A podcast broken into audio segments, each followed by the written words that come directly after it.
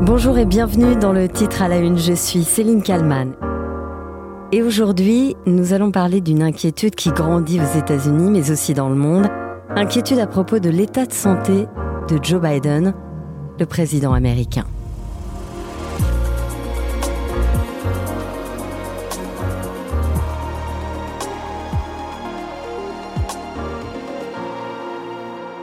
Joe Biden semble perdu en ce mercredi 28 septembre. Lors d'un discours consacré à la lutte contre l'obésité et l'insécurité alimentaire, il cherche du regard Jackie Walorski.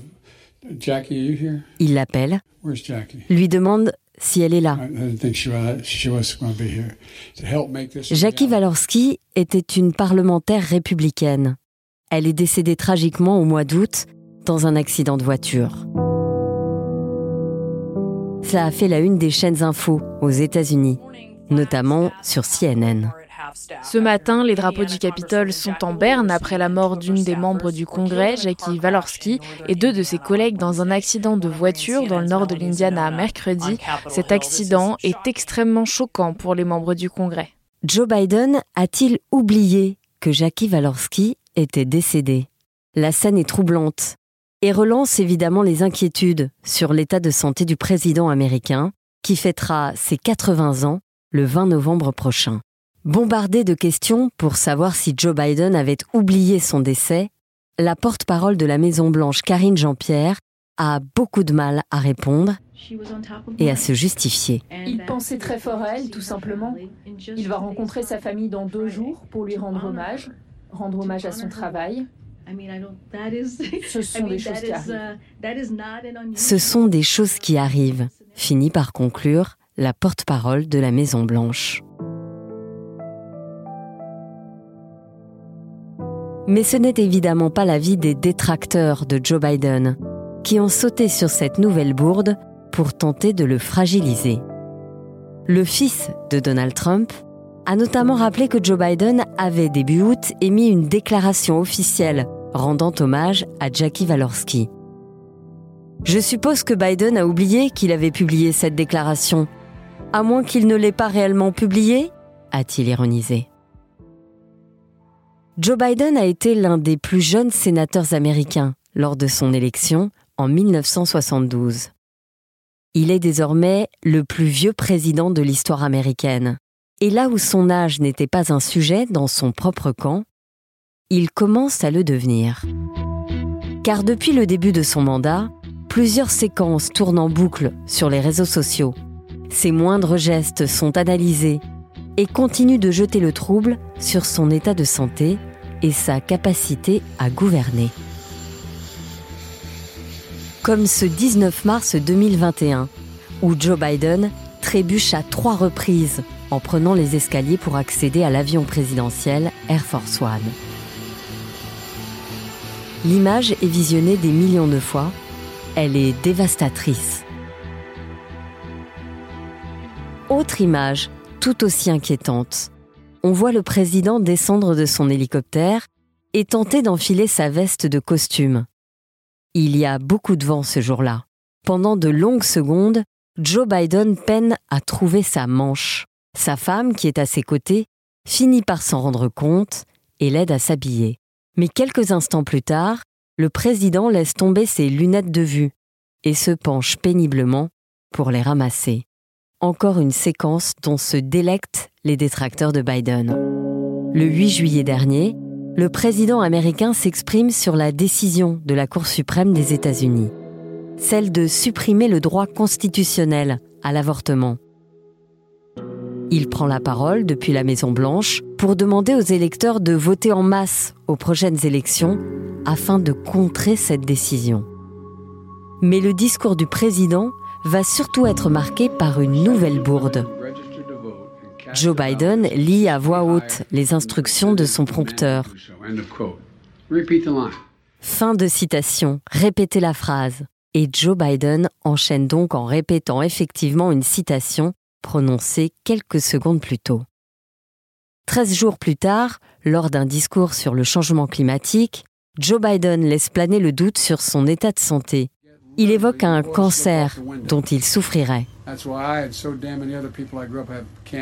Une imprécision de plus pour ses détracteurs qui réclament sa démission, le jugeant inapte. Très vite donc, et une fois encore, la Maison Blanche doit couper court à la rumeur et publie un bilan médical. Depuis son élection, les contacts entre les médias et le président sont contrôlés minutieusement. Il n'y a quasiment pas d'entretien en direct, ni de conférence de presse.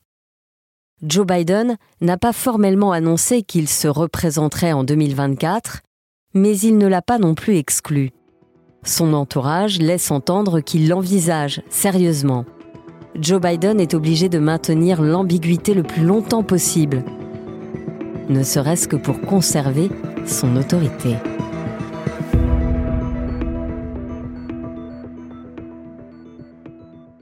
Bonjour Philippe Corbet. Bonjour. Vous êtes chef du service politique de BFM TV. Mais si je vous ai invité aujourd'hui euh, dans le titre à la une, c'est pour votre casquette d'ancien euh, correspondant aux États-Unis. Vous l'avez été euh, pendant plus de cinq ans pour la radio RTL. Et vous avez suivi notamment la dernière campagne présidentielle de Joe Biden. Il fêtera ses 80 ans le 20 novembre mhm. prochain. A-t-on aujourd'hui une idée très précise de son état de santé? Non, non, et c'est un un secret, euh, j'allais dire un secret d'État. Oui, c'est un secret d'État parce que on l'a vu avec les événements récents, notamment cette euh, déclaration il y a quelques jours où il euh, ne reconnaissait plus ou ne savait plus qu'une une élue qu'il cherchait dans une salle en fait était décédée cet été, alors qu'elle était morte dans un accident de la route qui avait fait l'actualité aux États-Unis. On a vu l'embarras incroyable de sa porte-parole, la porte-parole de la Maison Blanche, qui a été assaillie de questions lors du point presse à la Maison Blanche, des dizaines de questions auxquelles elle n'a pas su répondre. Et, il y a un vrai embarras autour de cette question-là. Il y a eu plusieurs alertes, plusieurs scènes qui interpellent, vous en mm. parliez à l'instant. Euh, il y a eu ça aussi pendant sa campagne présidentielle. Oui, alors en fait, Joe Biden a toujours fait des gaffes. Toujours. Il est, il est connu dans la vie politique américaine pour être un gaffeur pour euh, tenir des propos étranges qui agaçaient formidablement euh, l'équipe Obama lorsque Joe Biden était le vice-président d'Obama. C'est-à-dire que c'était qu'est-ce que le vieux Joe a encore raconté? C'était vraiment devenu un sujet de blague pour les humoristes et un sujet de gêne pour la Maison Blanche lorsque Joe Biden était vice-président. Mais moi, ça m'a frappé quand il a commencé sa campagne pour l'élection présidentielle. Donc c'était au printemps 2018. On ne l'avait finalement que très peu vu depuis un peu plus d'un an, c'est-à-dire depuis son départ de, la Maison Blanche comme vice-président. Et là, en, en, en 15 mois, en fait, euh, il avait pris 5 ans cinq ou même plus. Il avait, il était devenu un vieux monsieur. Ça m'a frappé physiquement, mais dès le premier jour où je l'ai vu euh, dans sa campagne à Pittsburgh en avril 2018. Et après, ça n'a fait que s'accentuer au fil de la campagne électorale. Et d'une certaine manière, la pandémie l'a protégé, puisque pendant plusieurs mois, c'est entre mars 2020 et euh, août 2020, il n'est quasiment pas sorti de chez lui. Il faisait plus d'apparition publique. Il faisait plus d'apparition publique. Il était chez lui. Ils avaient aménagé un studio télé chez lui euh, dans sa maison à Wilmington, dans le Delaware. Donc, il faisait des interventions radio, télévision tous les jours, mais depuis chez lui. Et au fond, il y avait peu de situations où il était en difficulté parce que ou pas de bain de foule ou de contact avec les, les, les Américains. Mais je me souviens que l'une de ces, j'étais à l'une de ses dernières apparitions publiques, donc euh, début mars 2020 à Los Angeles. Euh, c'était un soir de, primaire et on était sur un terrain de basket où il faisait un petit discours, il devait y avoir 200 personnes. Et ce jour-là, par exemple, ce soir-là, euh, il y a eu une perturbatrice qui est arrivée sur scène, une, militante écologiste qui a cherché à, l'alpaguer sur scène. Et c'est son épouse, Jill, et sa sœur qui l'ont protégé à ce moment-là. Et lui, il semblait être un vieux monsieur totalement perdu, ne comprend pas ce qui se passait.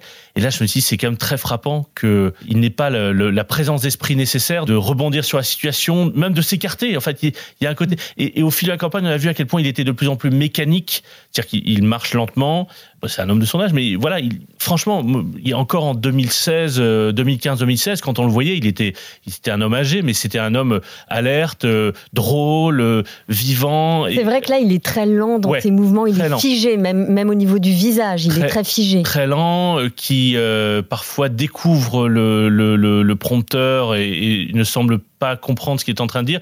Ce que je trouve le plus dangereux, entre guillemets, c'est par exemple récemment, euh, il y a une quinzaine de jours, il a donné une interview à l'émission la plus regardée de, CBS, une interview sur la politique étrangère où notamment il était interrogé sur la Russie, l'Ukraine évidemment, mais aussi sur la Chine.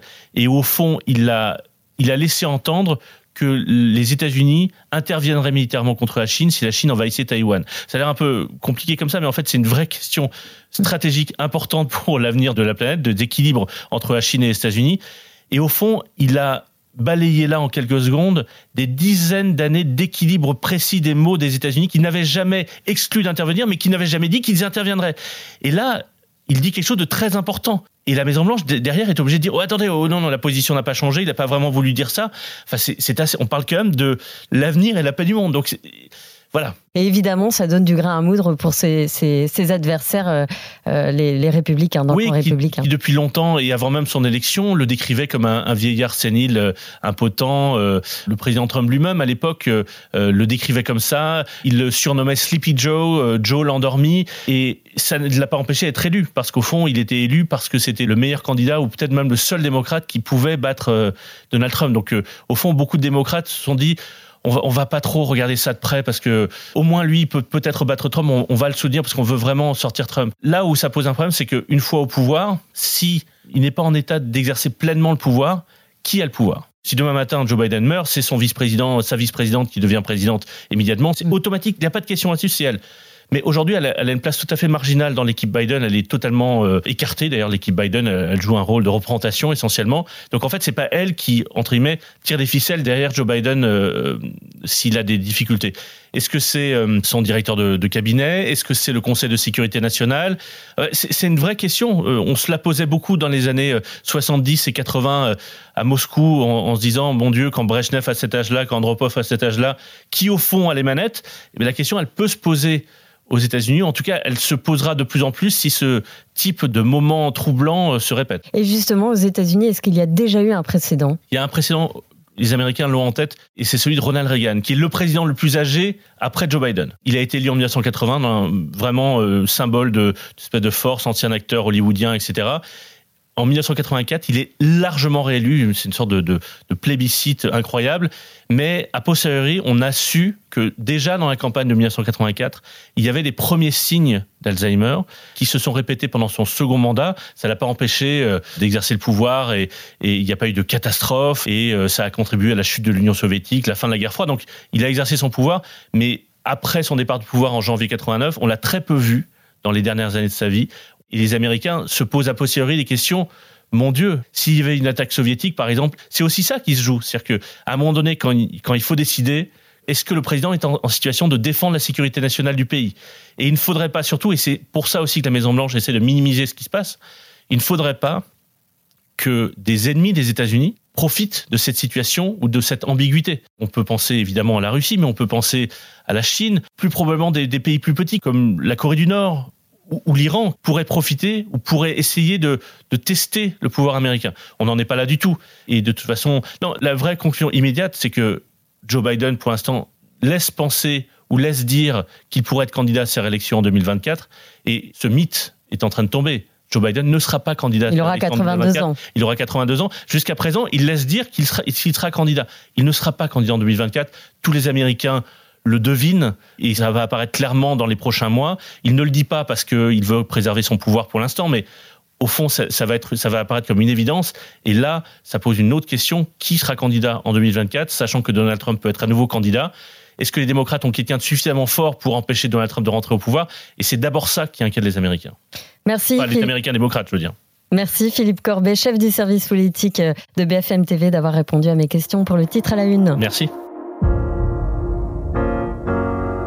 Merci à toute l'équipe de podcast de BFM TV. N'hésitez pas à commenter et à partager ce nouvel épisode sur Apple Podcast et sur toutes les autres plateformes de streaming. Je vous donne rendez-vous demain pour un nouveau titre à la une.